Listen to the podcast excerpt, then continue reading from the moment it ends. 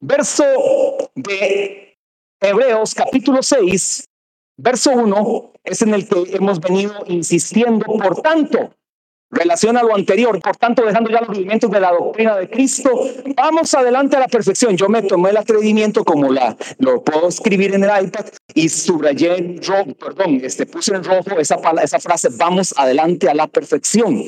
Vamos adelante a la perfección. Es decir, hermano amado, la insistencia del escritor del libro de Hebreos es avancemos a la perfección avancemos a la perfección, avancemos a la madurez, avancemos hacia un nivel superior. Vamos hacia adelante, no te detengas, no hagas un alto en tu camino, tienes que seguir adelante. Y les dije que también, ¿para qué decirle a alguien que siga adelante a la perfección? Vamos adelante a la perfección si ya no hay nada que hacer por su vida porque ya su vida de salvación totalmente está perdida, ya no tiene nada que hacerse por él porque su vida de salvación es insegura, su vida de salvación fue temporal, su vida de salvación dependía de sus obras, su vida de salvación dependía de su comportamiento, su vida de salvación dependió de sus actos. Entonces, ¿para qué decirle, vamos adelante a la perfección a uno que ya se le dijo que está perdido, que por él no hay nada que hacer?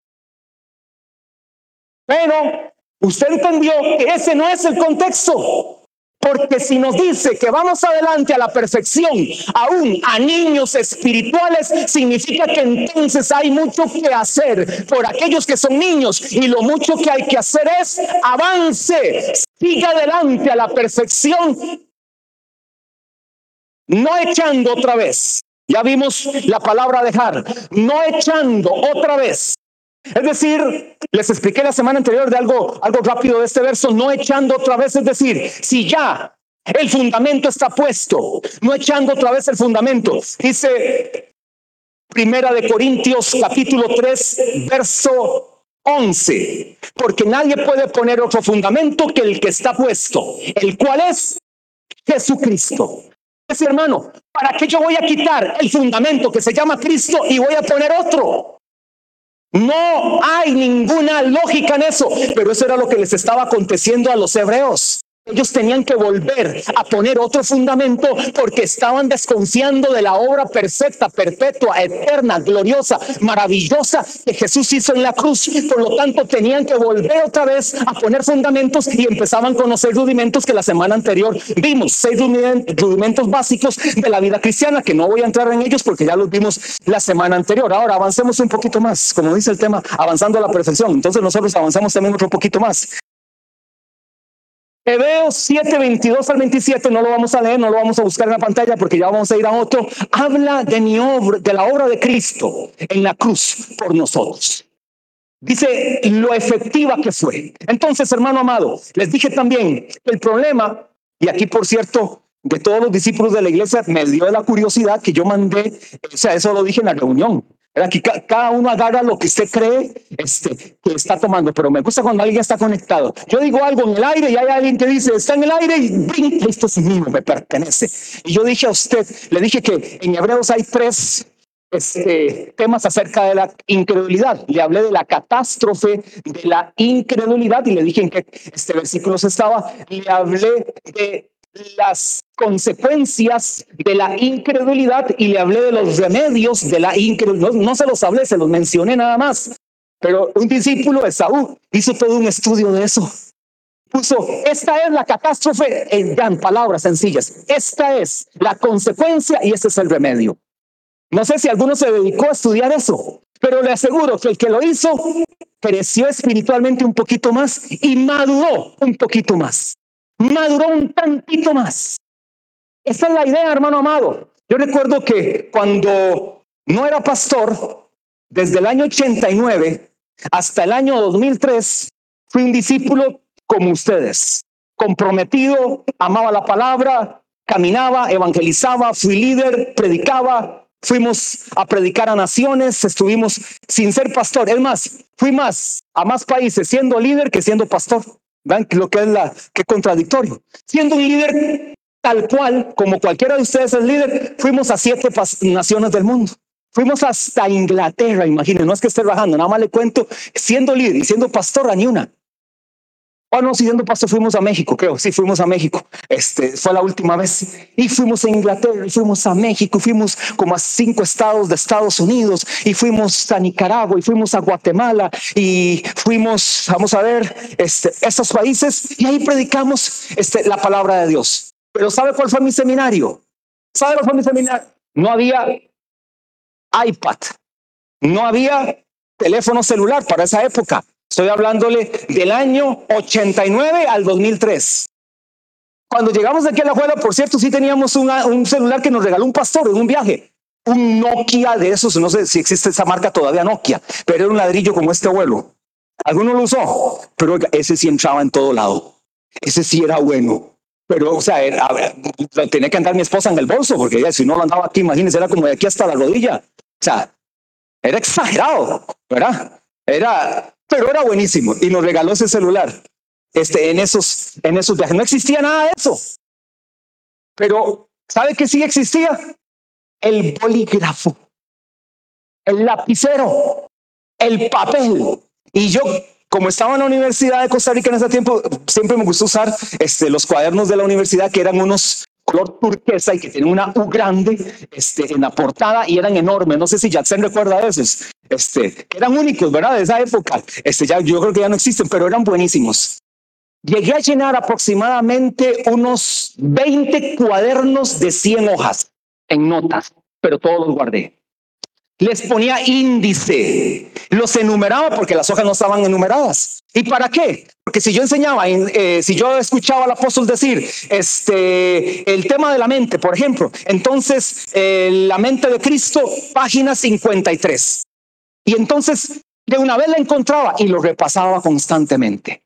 Se me quemó todas las notas en el incendio del 2009, pero todas quedaron ya escritas Gracias a Dios las pude lograr escribir ya siendo pastor, otras quedaron en mi corazón y que las pude desarrollar, pero era eso. Ese fue mi seminario, mi crecimiento y el de mi esposa. 14 años tomando notas. Yo hasta notaba, aquí el apóstol suspiró, aquí se rió, aquí contó un chiste, Aquí se puso bravo, aquí se le olvidó lo que estaba diciendo, aquí hizo el llamado, aquí pasó esta clave, aquí contó esta anécdota, aquí usó este libro, aquí usó este comentario, aquí usó esta traducción, aquí puso este detalle, todo, todo, todo. Y fue todo un seminario. Por eso pude crecer espiritualmente y le quiero decir que ya del 89 al 2021, estamos hablando de cuántos años, 31, 32 años. Nunca, nunca, nunca me he apartado, pero ni un milímetro del camino de Dios. Nunca. ¿Sabe qué ha sido? El poder de la palabra. Perseverar en la palabra. El caminar en la palabra. Siempre avanzando. Hermano, sí le digo, hubo momentos donde me quedé detenido. Y no avancé, pero me quedé ahí. Recuerdo que algo que nos distrajo un momento, pero con la paz de Dios, fue que nuestra hija Raquel, cuando nació, nació con caderas luxadas. Y entonces nos dijeron, eso, bueno, a mi esposa se lo dijeron en el hospital, este, me parece, le dice el doctor, claro, ese me parece era que se la estaba poniendo suavecita, ¿verdad? Me parece cuando le dicen unos movimientos que tiene algo ahí en la cadera, pero yo creo que no es nada. Vaya al hospital de niño, él sabía lo que iba. Obvio que sí, nada más que fue muy profesional. Dicho y hecho, fuimos cadera luxada y ahora vea cómo anda brincando, ¿verdad? Cadera luxada y mire cómo brinca. Era para que, con el respeto a todos los que pueden pasar de esto, pero era de que quedara coja para siempre, o para siempre. Era, ese era el diagnóstico. Ya a los cuántos meses la dieron de alta? Como a los, al año. Dada de alta totalmente. Bueno, ese tiempo fue un proceso donde nos dedicamos a ella, que no era malo, no era que estábamos en pecado, nos detuvimos, no estábamos avanzando como otros. Claro, habían otros que nos pasaron, porque hermano, hay otros que pasan, pero la vida cristiana no es una carrera, no es una competencia de quién llega primero, es perseverar hasta llegar. Esa sí es la vida cristiana. Nos detuvimos, yo vi, uy, el pastor Henry ya me pasó, desgraciado, no, este, este Alejandro, ya también me pasó, ya me pasó Arturo, ya me pasó Wilson, oiga, yo ya los veía largo, ya me pasó. Sin embargo, hermano amado, y no voy a decir nombres, pero hoy hemos avanzado más que ellos que me pasaron adelante, porque ellos se detuvieron porque se han quedado detenidos algunos. Y ahora ojalá que tengan que avanzar otra vez y caminar otra vez. Pero seguimos adelante y avanzamos hacia la perfección, pero nos detuvimos. Luego este, salimos de esto y como al año y medio la atropella un carro a Raquel otra vez. Como que este, el asunto era así, ¿verdad? Este, mi esposa sale con ella este, ahí en el lugar donde vivíamos y hay una cochera, no sé si usted visto esas cocheras que son, son, eh, entra, el carro entra así, entra así y después hacia así el carro, plano. Entonces, cuando el carro está en el plano y él ve para atrás, no ve porque está más alto que donde sale a la acera, no sé si me entienden. Entonces, cuando él sale, echa para atrás. Raquel se adelanta, ve un chiquito, ¿verdad? Andamos en la casa, ella anda en la casa paseando a Raquel caminando, se le adelanta un poquito y donde se le adelanta, el carro sale de la cochera rápido y le pasa por encima. Y mi esposa le dice, oiga, y entonces el, el muchacho todo preocupado frenó también y donde frenó, la llanta le quedó, la llanta trasera le quedó una cabeza encima, una calza, como si fuera una piedra. La llanta encima. dice, oiga, le está aplastando la cabeza. Y entonces él decía, si echo para atrás, tengo que pasarle por encima con toda la llanta. Y entonces echa para adelante, echa para adelante, patina en la cabeza, como una calza. Y la junta, mi esposa, prácticamente, prácticamente no, estaba muerta, la juntó muerta. Él mismo, por supuesto, era una situación, él, vivíamos como un kilómetro del hospital, le dice, vamos, subámonos, y van soplados él, iba llorando y alocado en el carro, llegaron al hospital, ya, ya Raquel estaba muerta en el hospital, en emergencia ya estaba muerta, así que casi que nada más era de poner la declaración, casi que era que el doctor decía, declárela, tal hora, no, pero todavía había una confianza en mi esposo, iba orando, orando, orando, orando. Resultó que la pasaron al salón, reaccionó y vea dónde está. Bueno, eso también nos hizo detenernos un momento en el camino. Nos detuvimos, pero crecíamos en otras áreas. Vean lo bonito de esto. Den ese aplauso sí al Señor. Es para el Señor solamente. Nos deteníamos en áreas como las de liderazgo, pero crecíamos en otras áreas como la fe.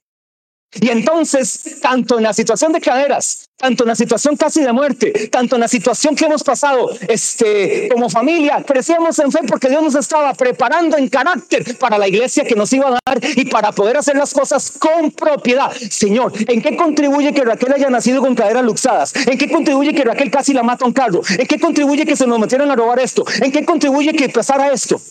Para crecer en fe y para luego ser testimonio para muchos de ustedes y darles una consejería con toda la propiedad del caso para poder crecer y avanzar a qué? A la perfección.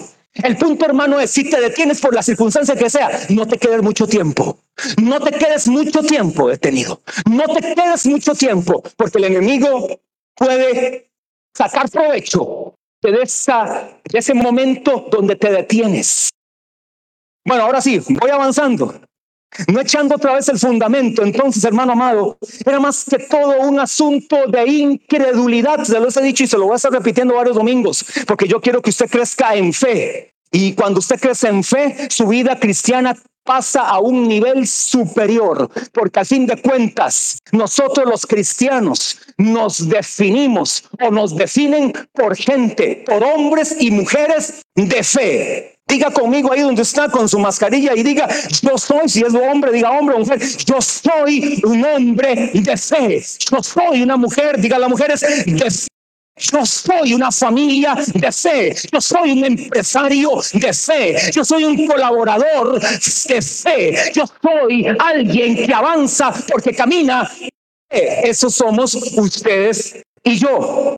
Regáleme nada más unos minuticos más. Sí, me regalan unos minuticos más. Porfa. Es que quiero avanzar porque el pasaje dice avance y yo no estoy avanzando.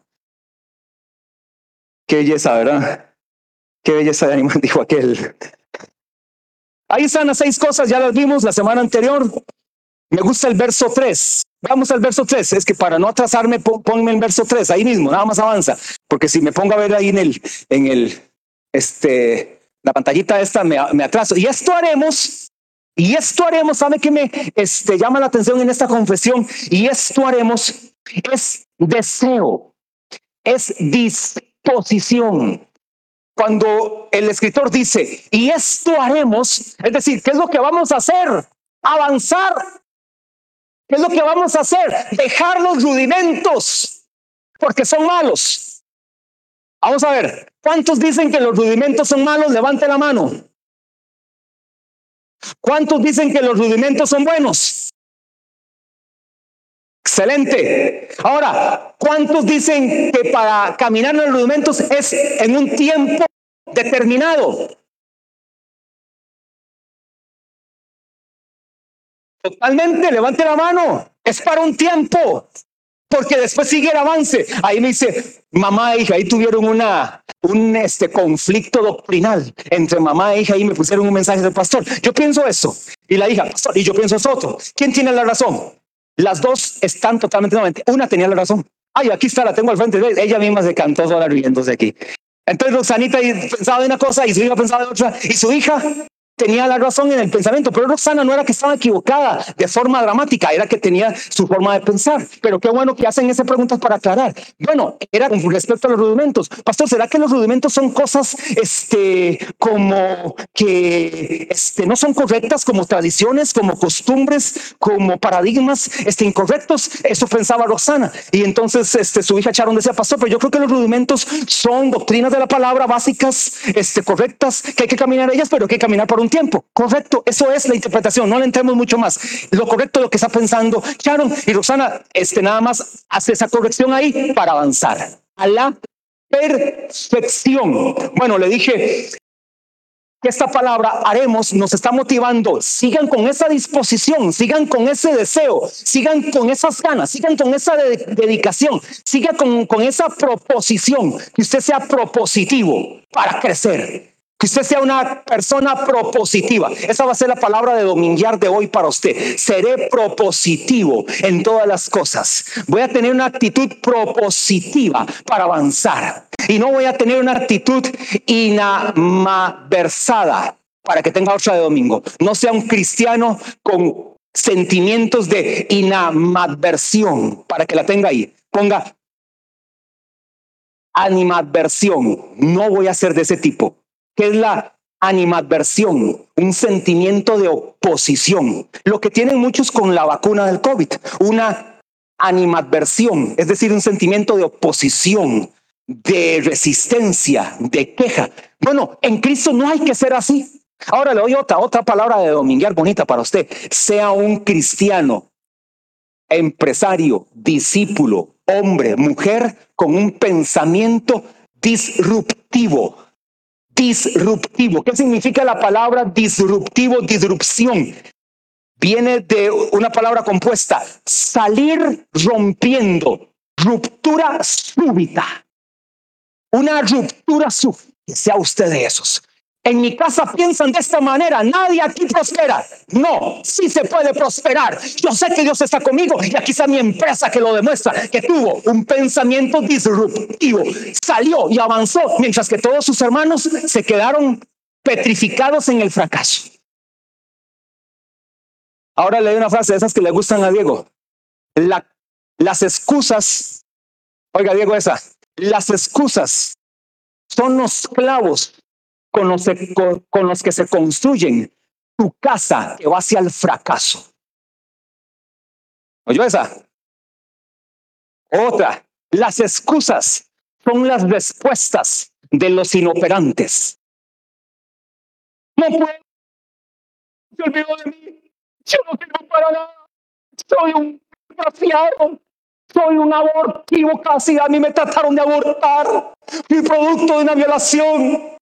A mí me pasó esto, me pasó lo otro, mi papá me abandonó y mi mamá me dejaron tirado un basurero y aquí estoy. Hermano, aquí estás. Y si estás, es porque Dios lo permitió. Y Él te guardó, Él te cuidó. Y hasta aquí has sido bendecido por Dios. Más bien, si Dios te trajo hasta acá, es que tiene algo más todavía con tu vida y te sacó de ese hoyo, de ese pozo, de ese lodo, de ese basurero, es porque algo más grande tiene para contigo. Le, digo algo, tiene más posibilidades usted que está hasta acá que aquel que nació en cuna de oro.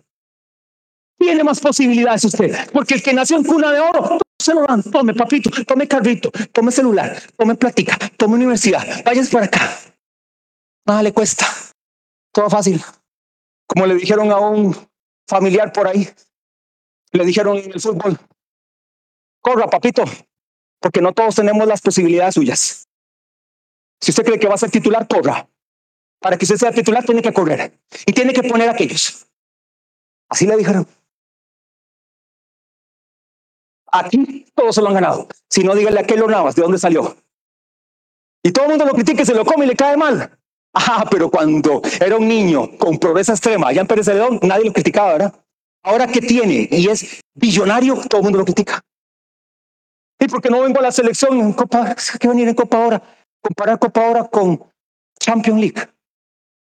Es más serio, hermano. Es más serio.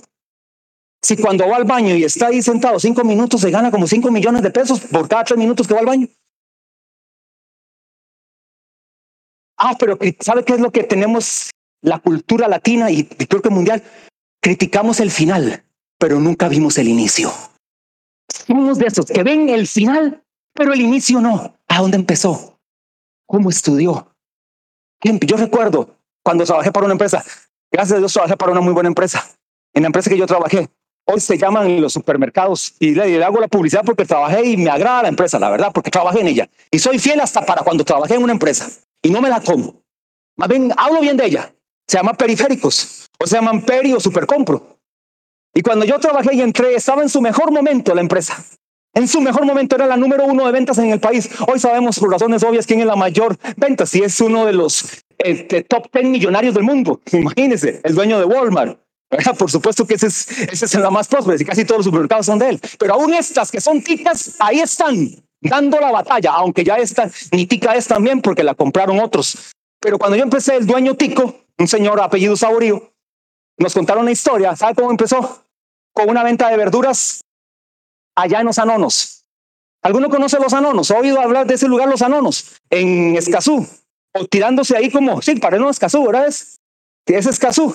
Algunos han intentado este, tirar desde el puente de los Anonos. Bueno, no, lo intente, pero es por ahí, por ese puente Anonos, no lo intente.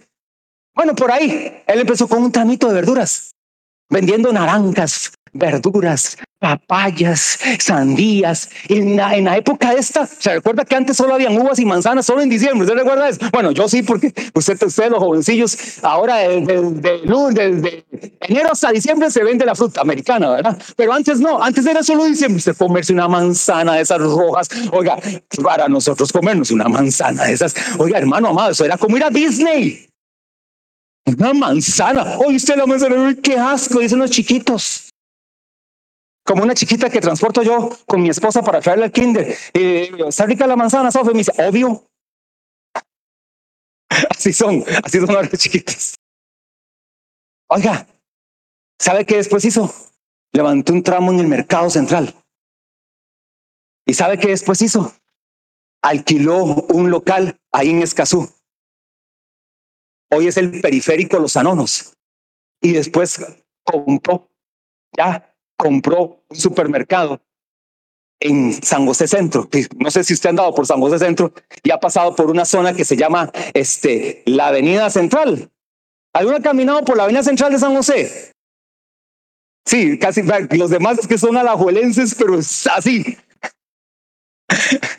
una vez, una vez eh, yo trabajaba, soy yo, soy de Cartago, igual de polo que los alajuelenses. ¿eh?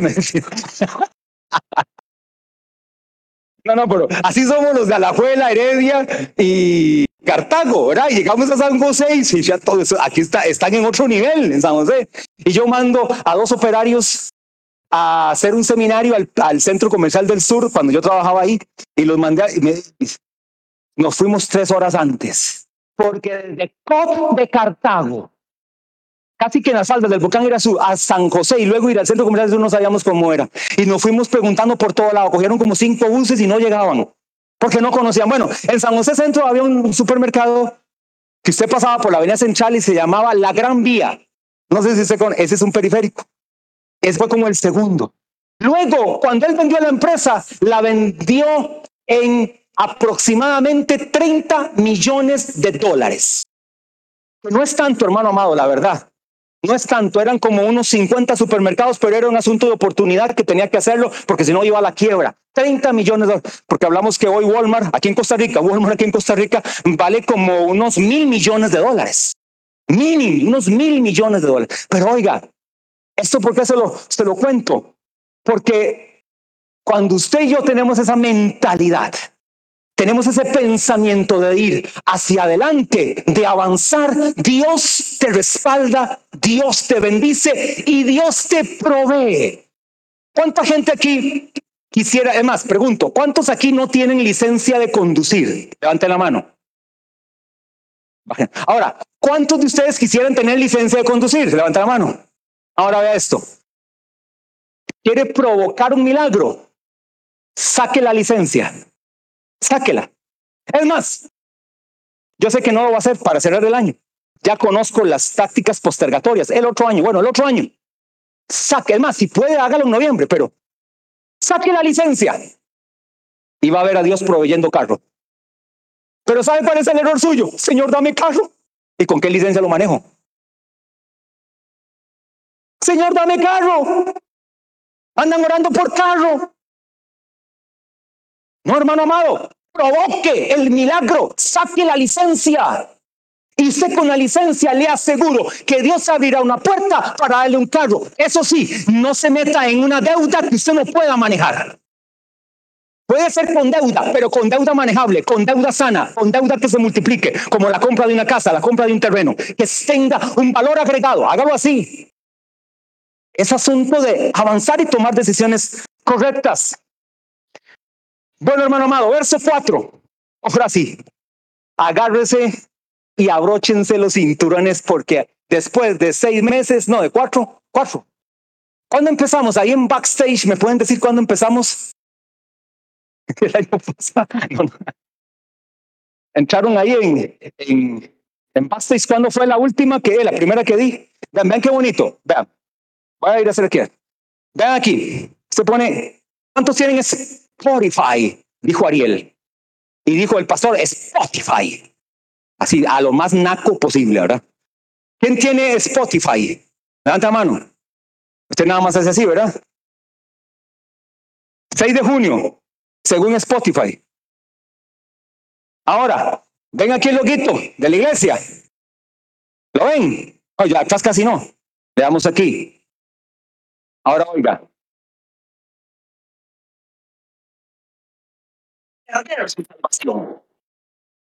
Y puedo predicar esa Y cuando usted sale de este lugar y usted hizo eso, perdió su salvación. Temorizado, un evangelio de terror. No ha estado en la obra de Cristo, sino ha estado en sus obras.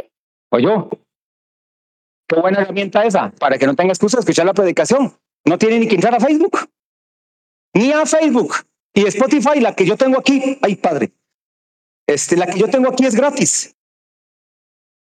No es la premium, ¿verdad? Porque digamos, Christian, eh, Kenneth, eh, porque son músicos y andan la, la premium, ¿verdad? Porque es mejor. Pero la gratis, escucha usted lo que usted quiera escuchar. Ahora, hermano amado, dice el verso 4. ¿Por qué? Uy, ese por qué. Está complicado ese por qué. Porque es imposible.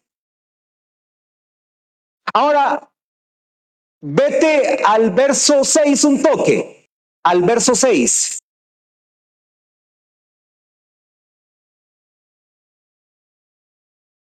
¿Recuerdan cómo empezaba el verso 4? Porque es imposible que los que recayeron,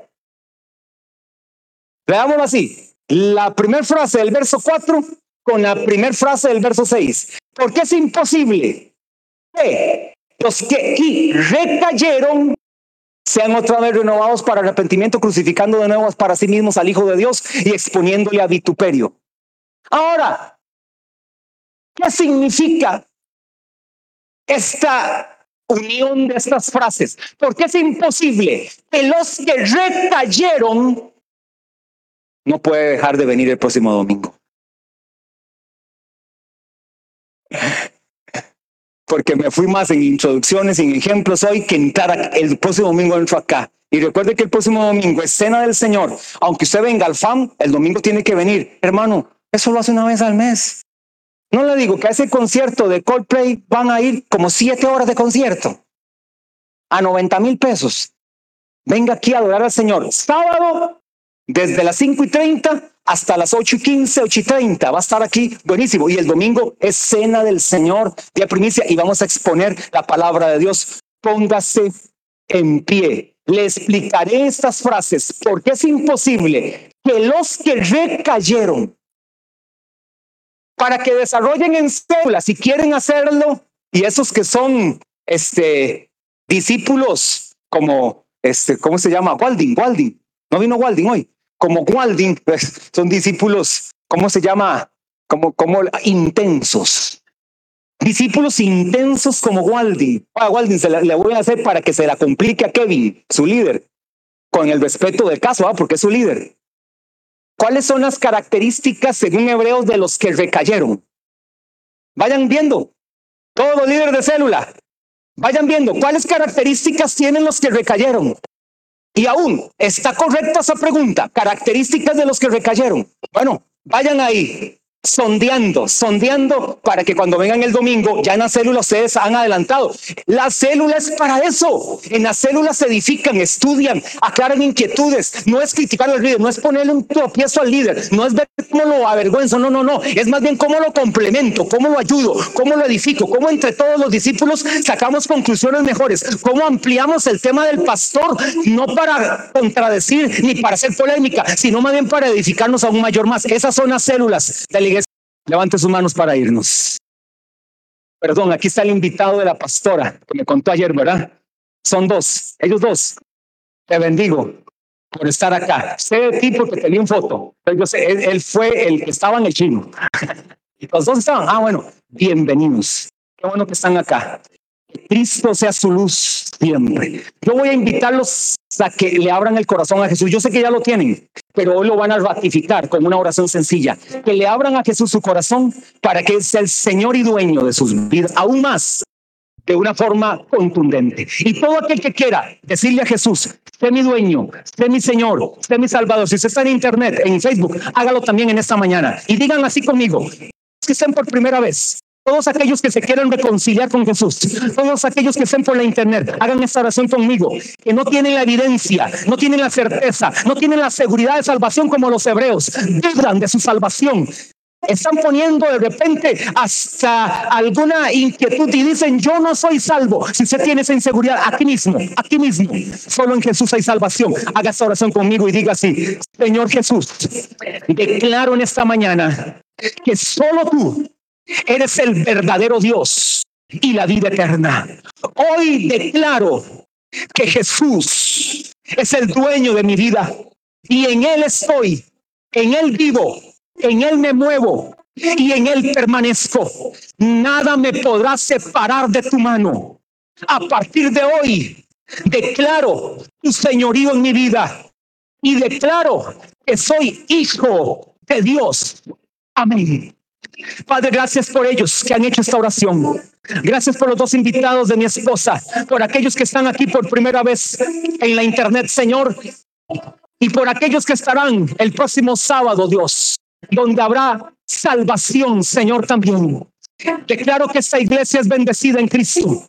Declaro que se les abren caminos, se les abren, Señor, brechas. Declaro, Padre, que lo que estuvo cerrado y no era bendición, seguirá cerrado, pero aquello que está cerrado y será de bendición, declaro que se abrirá y tú abres camino donde no lo hay, Señor. Vuelves a abrir mares para pasar en seco. Tú vuelves, Señor, a mover montañas que serán retiradas para que ellos avancen, para que ellos caminen, para que ellos levanten empresas, levanten su matrimonio, levanten su noviazgo, levanten sus estudios, levanten su familia, levanten su liderazgo. Declaro, Padre, que aquí están aquellos que han decidido entregar su vida al Rey de Reyes y Señor de Señores. Aquí no hay lugar para la mediocridad para la apatía, para la pereza, para la negligencia. Aquí no hay lugar para el pecado, para la incredulidad. Declaro que tus hijos avanzan, avanzan. No hay lugar para la enfermedad, para la maldición, para la miseria, para la pobreza. No hay ningún lugar para el desorden, para el pecado, para la brujería, para la hechicería. No hay lugar las obras del diablo. Declaro este 31 de diciembre hoy que las obras del diablo son detenidas, son atadas. Espíritus de muerte, espíritus de ocultismo, espíritus de brujería, de hechicería, de maldición, espíritus que vienen a atormentar a los hijos de Dios y a aquel ser humano. Padre, sean libertados hoy mismo. Hoy 31 de diciembre lo declaramos día de salvación, día de milagros y las obras del diablo retroceden, retroceden todo movimiento satánico, todo movimiento, Padre, ocultista, todo movimiento de oscuridad en este día. Es detenido, es detenido en Cristo Jesús, porque mayores, diga conmigo, diga conmigo, mayores. El que está en mí, el que está en el mundo. Diga conmigo, para él apareció el Hijo de Dios para deshacer las obras del diablo. Amén y amén. Dale un aplauso al Rey de Gloria, al Señor de señores.